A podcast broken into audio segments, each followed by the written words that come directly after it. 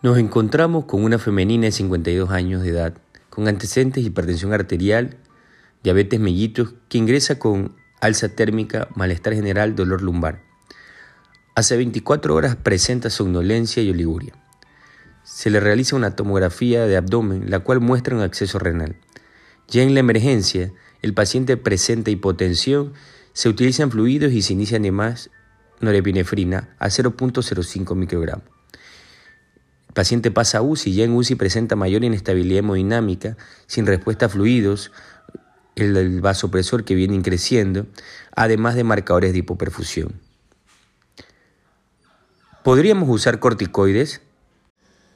La visión puede ser algo distorsionada a veces, o poco clara. Ante el shock séptico es muy claro y objetivo lo que tenemos que hacer, en cuanto a la evidencia ya conocida y las directrices ya establecidas. Nuestra tan famosa hora dorada de la sepsis, que cuenta con la parte de la reanimación con fluidos, la toma de cultivos, la antibioticoterapia y la medición de lactato. Pero no es tan así a la hora de los corticoides, tiempo, momento, beneficio. Entendamos un poco cómo funciona todo esto. Nosotros respondemos ante el estrés o a infecciones por medio de tres elementos el eje hipotálamo hipofisiario adrenal, la respuesta inmune y el sistema autónomo. Ante la respuesta disregulada del huésped que caracteriza la, que caracteriza la sepsis, existe evidencia ya conocida de una alteración del eje hipotálamo hipofisiario adrenal durante la misma, 10 al 20% de la sepsis y hasta el 60% en shock séptico es donde el papel de los corticoides surge.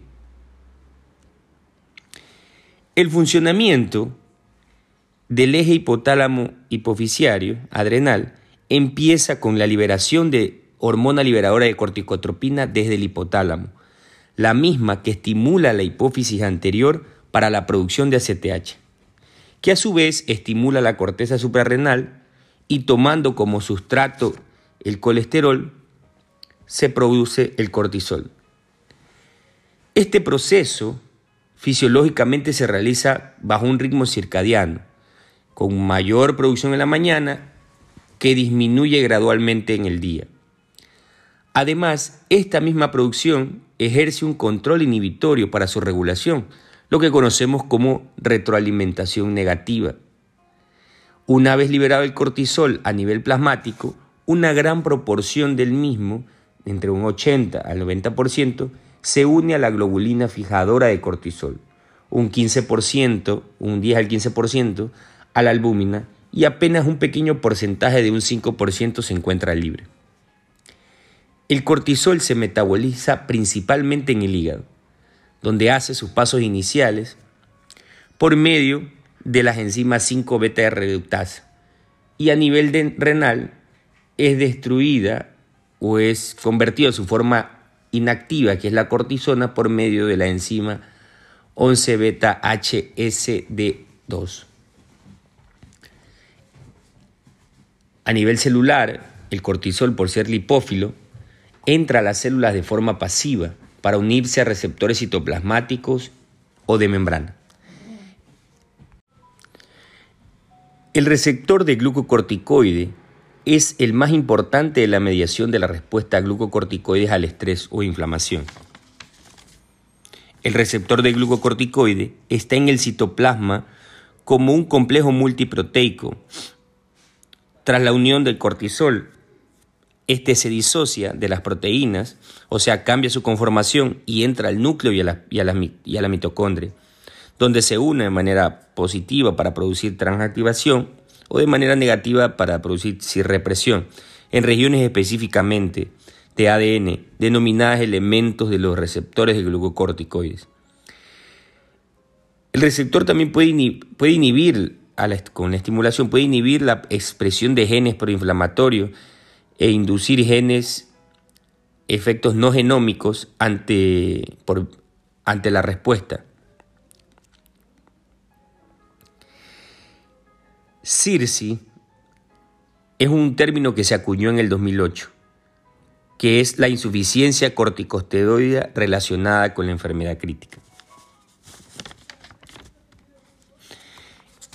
Este, este proceso quiere decir que bajo el estrés o la sepsis, la regulación de la producción del cortisol se vuelve más complejo.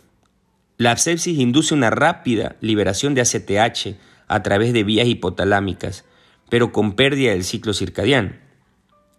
Uno de los eventos principales en CIRSI es la disociación del cortisol. Esto es debido a una producción directa del mismo desde las glándulas suprarrenales o una disminución de su metabolismo, lo cual aumenta su vida media. La globulina de fijadora de, de corticoide y la albúmina son reactantes de fase aguda. Por lo tanto, estos van a estar disminuidos en la enfermedad crítica, lo cual aumentará la proporción libre de cortisol. Los niveles de globulina fijadora de corticoide van a estar disminuidos también por una síntesis hepática reducida. Y entonces esto da como resultado mayor fracción libre de cortisol. La expresión y activación de la 5-beta reductasa disminuye, al igual que la enzima 11-beta-HC2 a nivel renal por lo tanto, se hace una menos inactivación de este mismo cortisol, aumentando su tiempo plasmático. Las citoquinas inflamatorias también por su parte, como el factor de necrosis tumoral, interleucina 1, 6, pueden activar el eje hipotálamo hipoficiario adrenal. Las citoquinas también ejercen un efecto directo, o sea, un ACTH independiente, sobre la síntesis adrenal de cortisol. Durante el estrés, la síntesis de ACTH es además estimulada por la norepinefrina, producida principalmente por el locucerol. A nivel del tejido inflamado por medio de vías aferentes tienen receptores de DAMS y de PAMS para detectar la amenaza y activar el sistema norepinefrina, eh, hormona liberadora de corticotropina.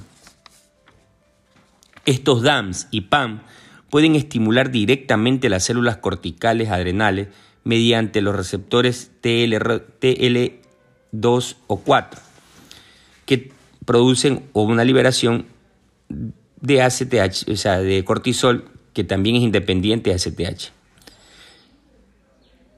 La sepsis también está marcada por una sobreexpresión de óxido nítrico sintasa en los núcleos hipotalámicos por las citoquinas eh, que resulta en un aumento del óxido nítrico suprimiendo la ACTH. La biodisponibilidad del cortisol a través de la sensibilidad de los tejidos diana es importante en la regulación de la bioactivación del cortisol. Esta se afecta por la resistencia intracelular al glucocorticoide debido a la, insuficiente, a la insuficiencia del receptor de glucocorticoide alfa. Esto afecta su afinidad, transporte al núcleo, interacción con los elementos a nivel genómico, nuclear o, también mitocondrial, y también afectando así su transcripción, los tiempos de respuesta celular a los corticoides, lo que se conoce como la resistencia al tejido. Por último, la sobreexpresión de la óxido nítrico sintasa por la citoquina provoca un aumento del óxido nítrico, provocando una disminución del tono vascular que conlleva la vasoplejía. En resumen, CIRSI se caracteriza por una disregulación del eje hipotálamo hipoficiario adrenal, una alteración del metabolismo del cortisol y una resistencia tisular a los glucocorticoides. Los corticoides, eh, teóricamente, aumentarían la sensibilidad de los receptores adrenérgicos aumentarían la transcripción de citoquinas antiinflamatorias, modularían la respuesta inmune, mejorarían la, disminuirían la adhesión molecular, una prevención de la agregación de neutrófilos, una, una prevención de la activación del complemento, así como una disminución de la transcripción de citoquinas proinflamatorias, una menor activación plaquetaria, una inhibición del ácido araquidónico y una regulación negativa de la óxido nítrico sintasa sido la historia sobre el uso de corticoides. Si bien es un tema muy debatido, este debate ha perdurado durante años. En 1960, Bennett comienza el estudio de los corticoides sin encontrar diferencia en la sobrevida. En un estudio ya más grande de un solo centro, Schomer, con dosis de metilprednisolona, dosis alta de metilprednisolona 30 miligramos por kilo o de hexametasona 3 miligramos por kilo, él encuentra una menor mortalidad. Por lo tanto, 10 años se mantuvo el uso de corticoides hasta que Sprung realiza el mismo estudio sin encontrar beneficios en la mortalidad, pero se abrió una, ventana en la reversión del shock. La Sociedad de Veteranos de la Sepsis en 1987 por su parte hace lo mismo, pero tampoco encuentra beneficios en la mortalidad y en 1988 Bond en un estudio con la misma dosis que había utilizado Schomer encuentra una mayor mortalidad. En ese momento se dejó de usar los corticoides hasta que Bolear en 1998 dice que va a utilizar, utiliza dosis menores de metilprednisolona 100 miligramos tres veces al día por cinco días, diferente a la dosis que habían utilizado, y él le llama dosis suprafisiológicas. Él encuentra una mejoría hemodinámica y un beneficio en la supervivencia.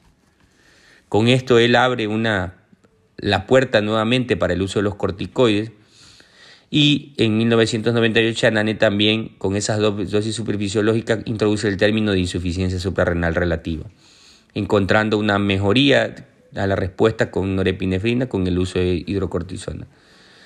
Esto hace que Anane mismo se anime en el 2002 a realizar un estudio eh, con 300 pacientes donde se, había, se hacía una estimulación previa con ACTH y se definía según la medición del cortisol, si aumentaba o no, en respondedores y no respondedores.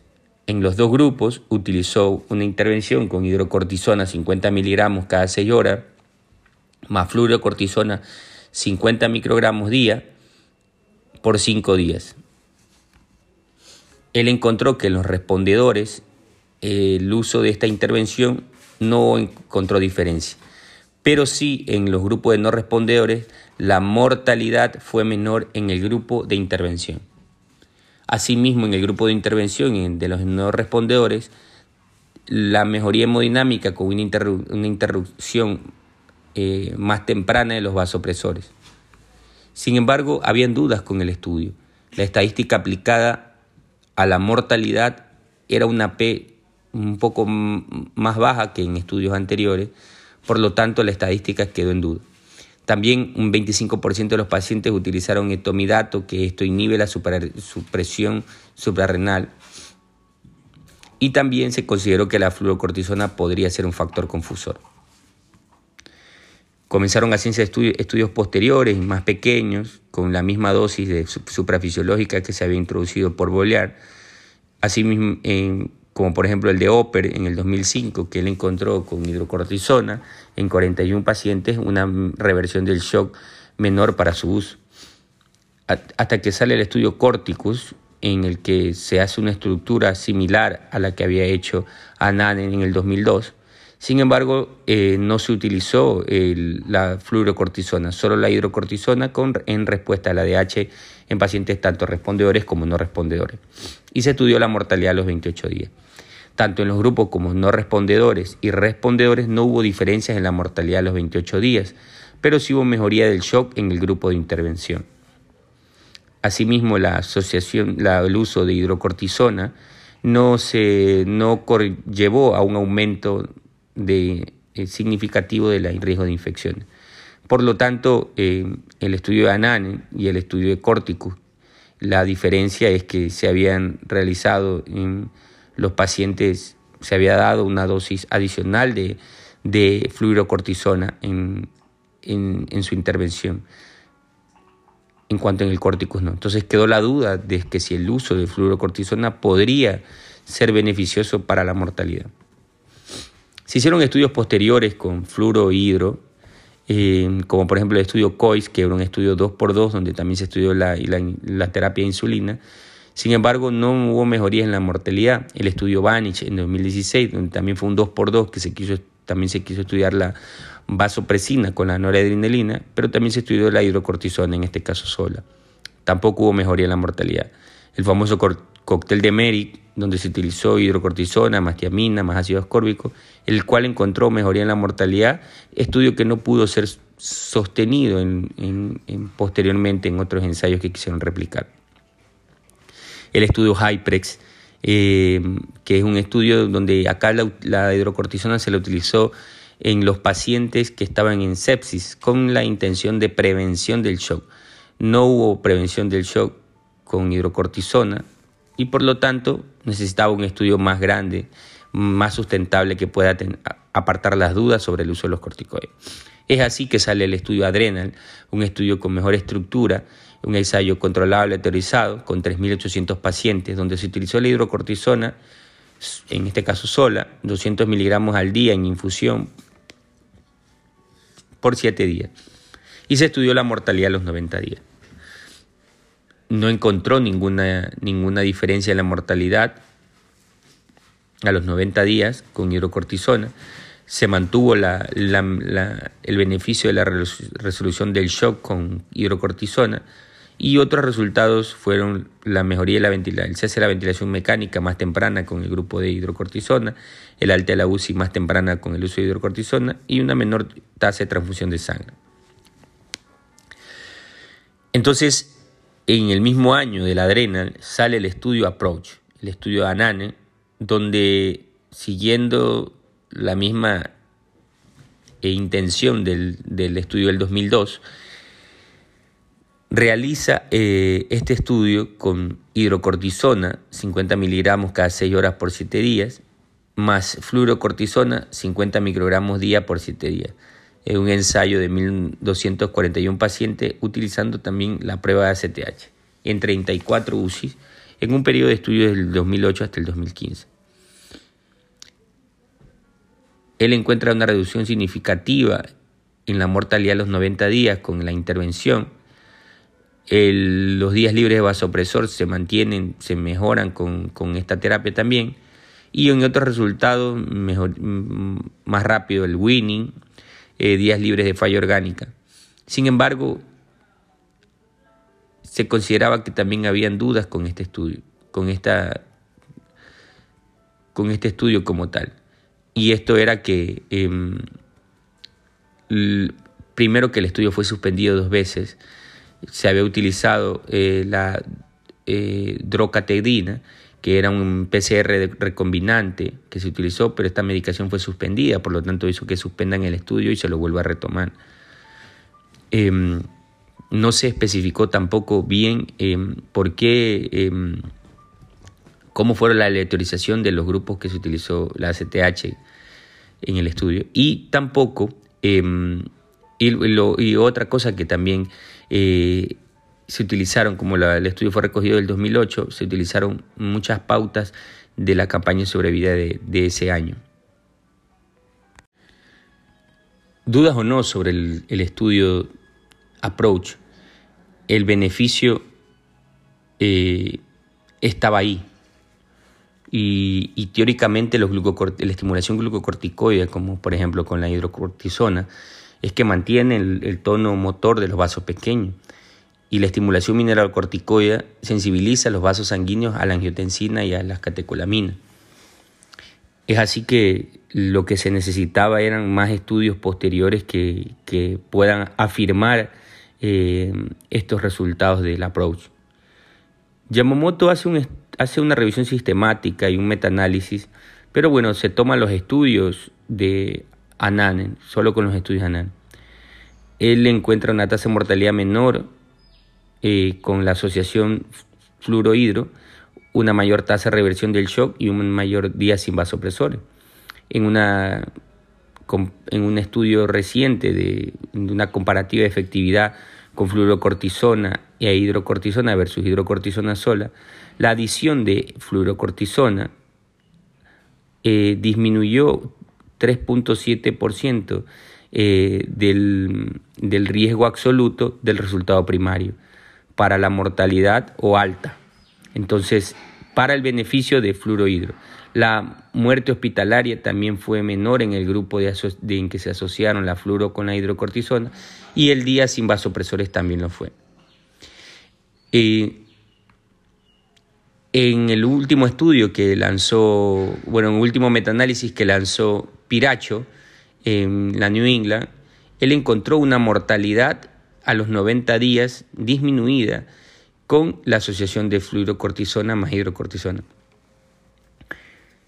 Los datos están a la vista, sin embargo, no son datos, no son ensayos controlados aleatorizados para poder sumar a esta, esta recomendación. El momento del corticoide también es importante. A lo largo de todos los estudios mencionados, eh, se fue utilizando el corticoide en tiempo y momentos distintos. Schumer, por ejemplo, lo hizo al diagnóstico a las horas del diagnóstico de shock. Eh, Sprung lo utilizó el corticoide a las 17.5 horas del diagnóstico del shock. Eh, la Sociedad de Veteranos a las 2.8 horas del shock. Bond también a las, 2, a las 2 horas del shock. Volar hasta las 48 horas. Anan en su estudio primero a las 8 horas el Corticus a las 24 horas, ópera a las 24 horas. El Adrenal ya puso una dosis, que era cuando el paciente superaba las 0.15 microgramos, independientemente de las horas. Y el APRO fue a las 0.25 microgramos eh, con la dosis del vasopresor, que esta es la recomendación de la guía actual del 2021 de la sepsis, con una dosis superior o igual a 0.25 en las primeras horas, las primeras cuatro horas de iniciación. ¿Y por qué es importante esto? Eh, porque, por ejemplo, en, este, en un estudio que, hizo Teja de cómo escalar el vasopresor, bueno, realmente es una revisión. Él recomienda que luego que se va escalando el primer vasopresor, se vaya listando el segundo vasopresor para colocarlo y en ese momento también se adhiera hidrocortisona más fluorocortisona, él hace la recomendación. Sin embargo, también es tarde un poco ahí, porque allá hablando de que vamos a adherir un segundo vasopresor, también podría ser tardío esa, esa suma de, ese segundo, de la hidrocortisona. O sea que el beneficio del, del corticoide es mucho más temprano. Igual tengo una revisión de este, de este artículo de cómo escalar los vasopresores en, en, capítulos anteriores. ¿Por qué es importante el tiempo entonces? Porque eh, este estudio hizo, hecho en China, que se llama Shine, el estudio de Shine, que es el tiempo de iniciación de hidrocortisona con la mortalidad, ellos encontraron que una menor mortalidad al año, una menor mortalidad a 28 días y una menor mortalidad a los 90 días si el corticoide se iniciaba antes de las 12 horas. Entonces la recomendación es que se pueda usar el corticoide lo mucho antes posible de la iniciación del shock si la dosis eh, del vasopresor viene creciendo y, se, hace la, la recomendación de la guía mayor o igual a 0.25. En conclusión, los corticoides restauran el volumen y el tono vascular, atenúan la inflamación. La administración temprana de hidrocortisona 200 miligramos día puede acortar la duración del shock y la ventilación mecánica. La administración temprana hidrocortisona 200 miligramos día y fluorocortisona 0.5 miligramos día puede mejorar la sobrevida a los 90 días.